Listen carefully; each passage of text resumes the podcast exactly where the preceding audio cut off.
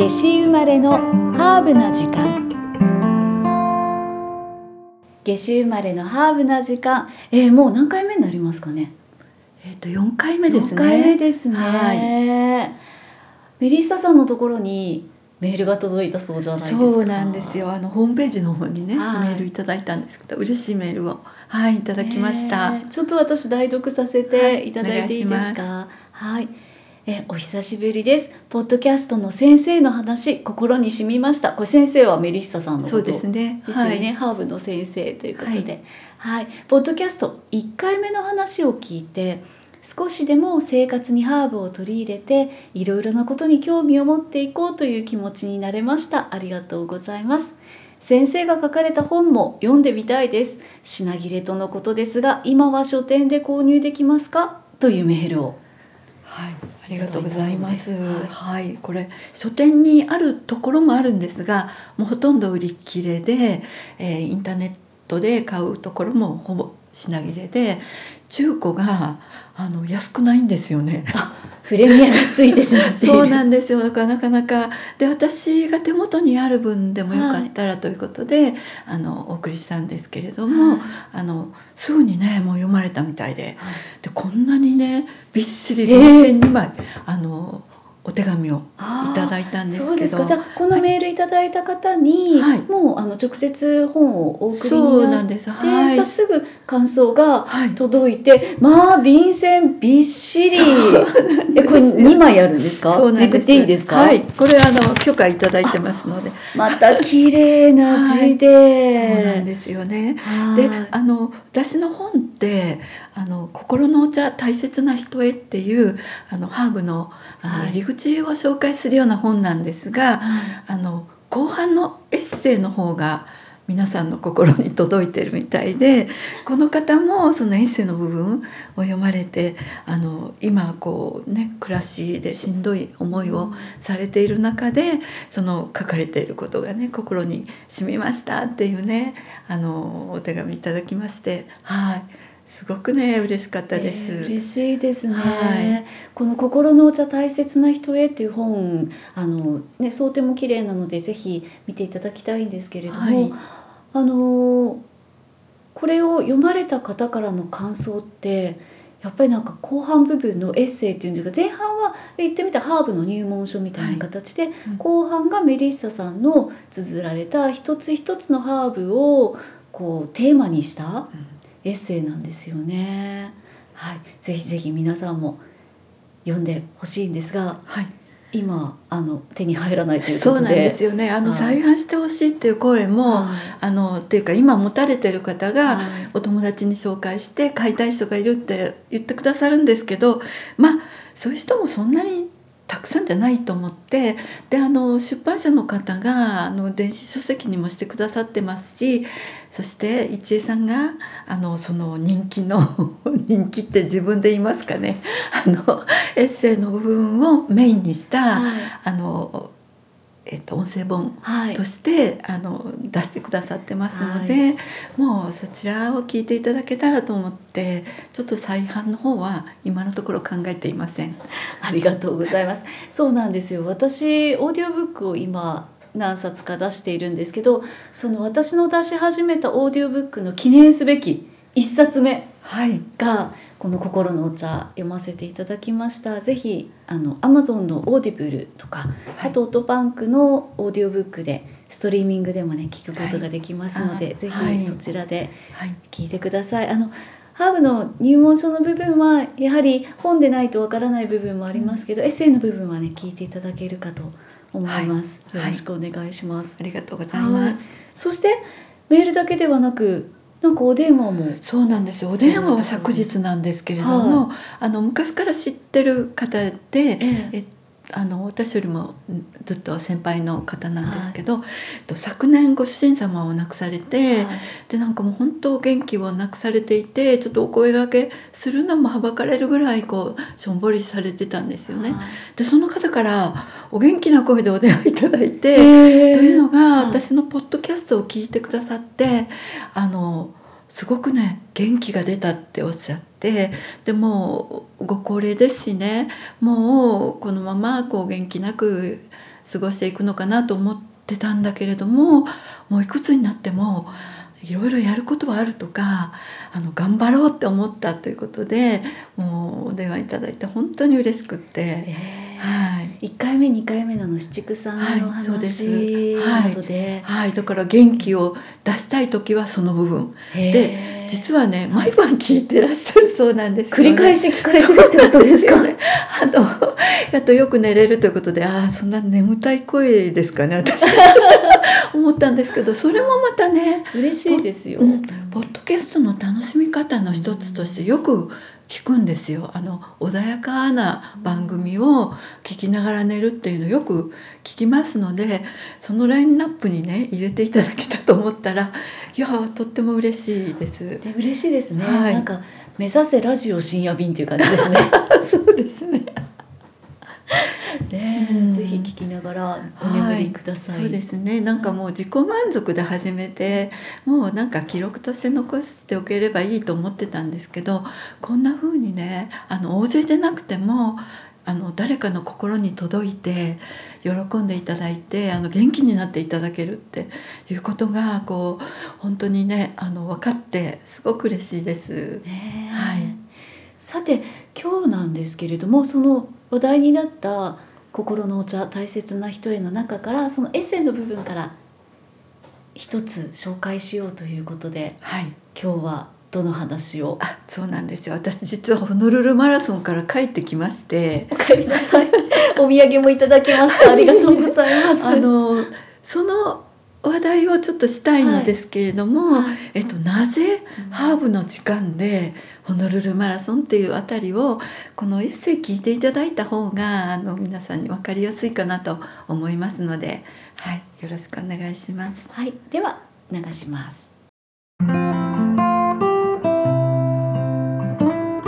夏至生まれのハーブな時間。私のホノルルマラソンペパーミント2017年ホノルルマラソンがあることも知らずハワイ旅行を闘病の励みにしていた母の位牌とともにハワイを訪れそこで人生の楽しみとしてホノルルマラソンに向かう人々に出会いました。マラソンだけは死んでもしたくない。そう思っていた私でしたが、走ってみたいと思いました。思っているだけではそのままになってしまうと思い、春にはアーリーエントリーをしました。ところが、諸般の事情で当日午前中の便で帰らざるを得なくなりました。15キロを目標に途中10キロのゴールをくぐってゴールの気分を味わい、帰途に着きました。この飛行機に今日ホノルルマラソンを走ってきた人は誰もいないだろうなと思いつつ、機内では日々これ口実の映画がありました。私にとって今日はとても特別な日。でも人生は普通の毎日の積み重ね。普通の日々が積み重なって人生がある。そんな当たり前のことに気づき、また特別な日を持てたことへの感動で涙が溢れてきました。午前5時、暗闇の中でスタートラインに立った時には、こんな無謀な企てに快く送り出してくれた夫や、付き合ってくれた娘への感謝で胸いっぱい。脳内にはエンドルフィンが溢れていたと思います。運動の機会が少なくなり、生活習慣病のリスクが高まってきた私に、天国の母が送ってくれたメッセージだったのかもしれません。こんな突飛な目標でも設定しない限り、積極的に運動をしようとは思わなくなっていました。80代を迎えられずにこの世を去った母の娘にはいつまでも健康でいてほしいという願いなのだと思います。マラソンは完走するのが一番。でも走ることを始める、スタート地点に立つ。そんないろいろなステップを経て人生が続いていくのだなぁと思います。いつか娘とフルマラソン完走を目指したいと思います。コンプリートでなくても誰もがそれぞれの目標に向けて一歩ずつ超えていく。それこそが人生なのだと思います。そんな私の第一の目標は身軽になること。脂肪が多いとわざわざ肉を抱えて走っているのと同じことですから、運動しながら燃やしていきたいですね。ペパーミントに含まれるメントールや乳酸メチルなどは脂肪燃焼のスイッチを刺激すると言われています。市販のサプリメントほどの効果はないかもしれませんが、抗酸化作用やデトックス作用、リラックス作用も併せ持つハーブティーを飲みながら、健康的に脂肪を落としていきたいですね。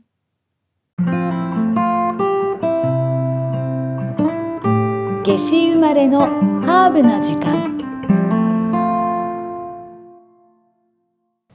はい。ということで心のお茶大切な人へメリッサさんの本の中から、はい、ミントはい、ホノルルマラソンの話をお聞きいただきました、はい、ありがとうございます。素敵に読んでいただいて、えー、さすがプロですね。ありがとうございます。なんかこの本をね、はい、読まれた方から位牌をね、うん、字が間違ってるってなんか何人かからね、連絡くださって、あの仏壇にある位牌って思われた方が多くて文字はあのか、えっと、骨を砕いた粉なんですよね。はい、で、えっと、粉にしないと骨は持っていけないので、はい、あの少しだけね、はい、あの粉を持っていったんですけど、ね、同じ読みなのでねそうですね、本の文字を見た人がね、あの違ってるんじゃないかって言われて「いやあのはいあの粉を持っていったんです」っていう灰を持っていったんですっていう あのことがねなんか何件かありました。そうですか、確かにこれ音声だけで聞くとどっちかわからないですよね。うん、っていうか位牌あの灰の方が、はい、あのあまり聞き慣れないので多分あの木のあのあれをあの 置いてある位牌の方ですね。ねあのそれどっちでもいいと思うんですよ。ええ、あの母を連れて行ったっていうことで、はい、これでホノルルマラソンに挑戦したという。そ れがミントとつながるという。そうなんですよね、はい、あのミントってねこれ、はい、あの昔はねなかなかこう簡単にね手になかなか植えてる人ぐらいしか入らなかったんですけど、はい、今はね、こんな風にドライが簡単に手に入るので、はい。ミントだ。でしょ？だからあの本当にねずっと清涼感のある。でねあのハーブティーってねあの皆さんこうしっかり味が出るぐらいにしないといけないって思われてると思うんですけど、はい、私この本にも書いてますけどあの梅錦山川のはい、あのえっ、と元えっ、と会長夫人の山川さんが教えてくださって、はい、あの薬剤師さんなんですけど、はい、ハーブティーはあの薄くした方があの体に吸収しやすいので、はい、薄い薄いのがいいよっておっしゃってなので私もあのお水に少しペパーミントの香りがするぐらいの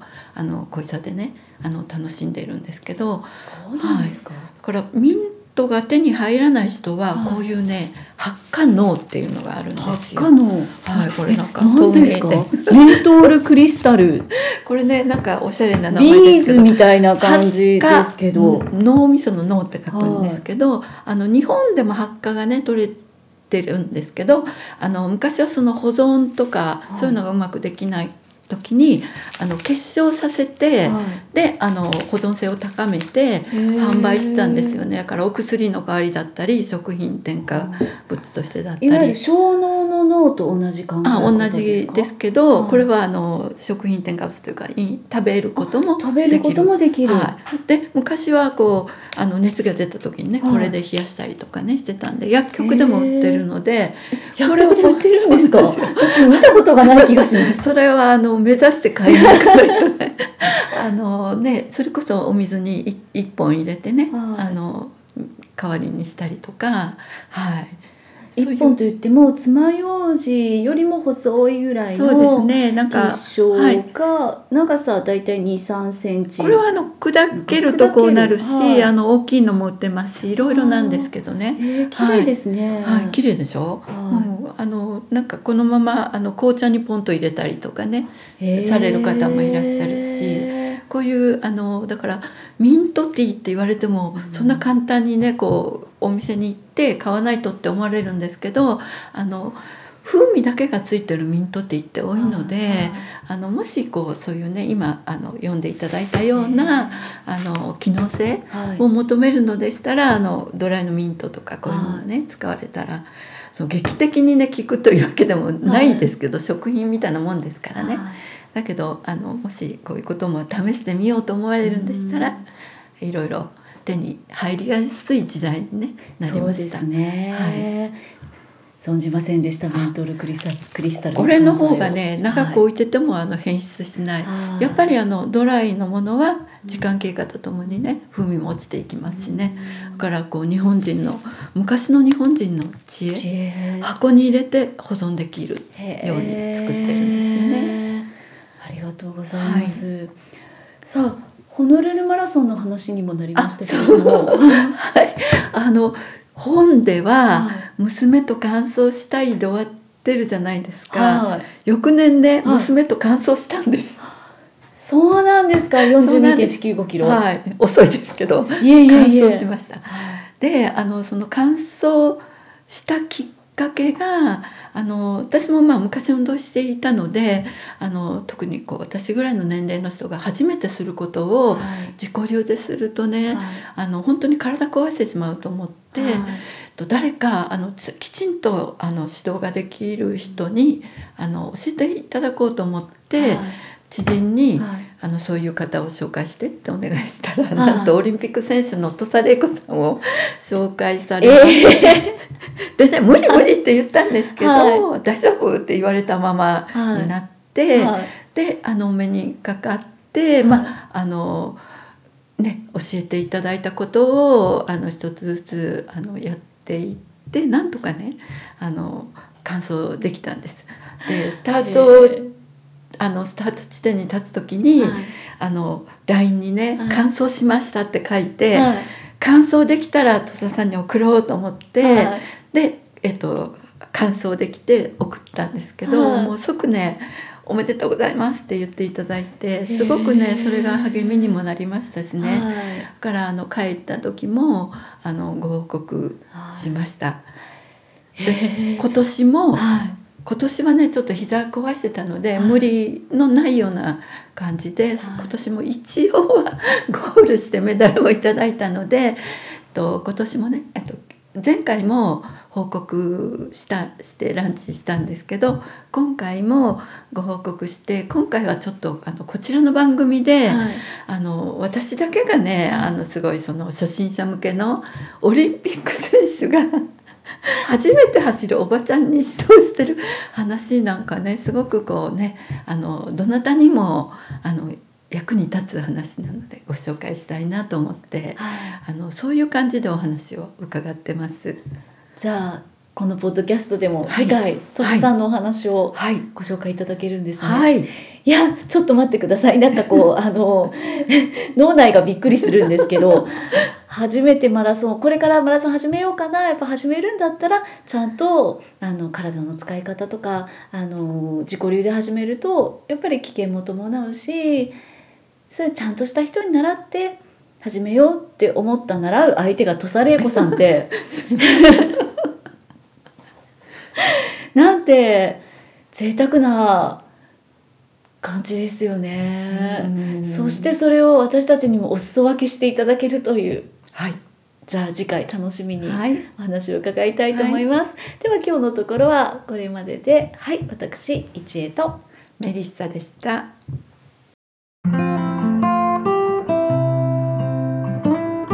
夏至生まれのハーブな時間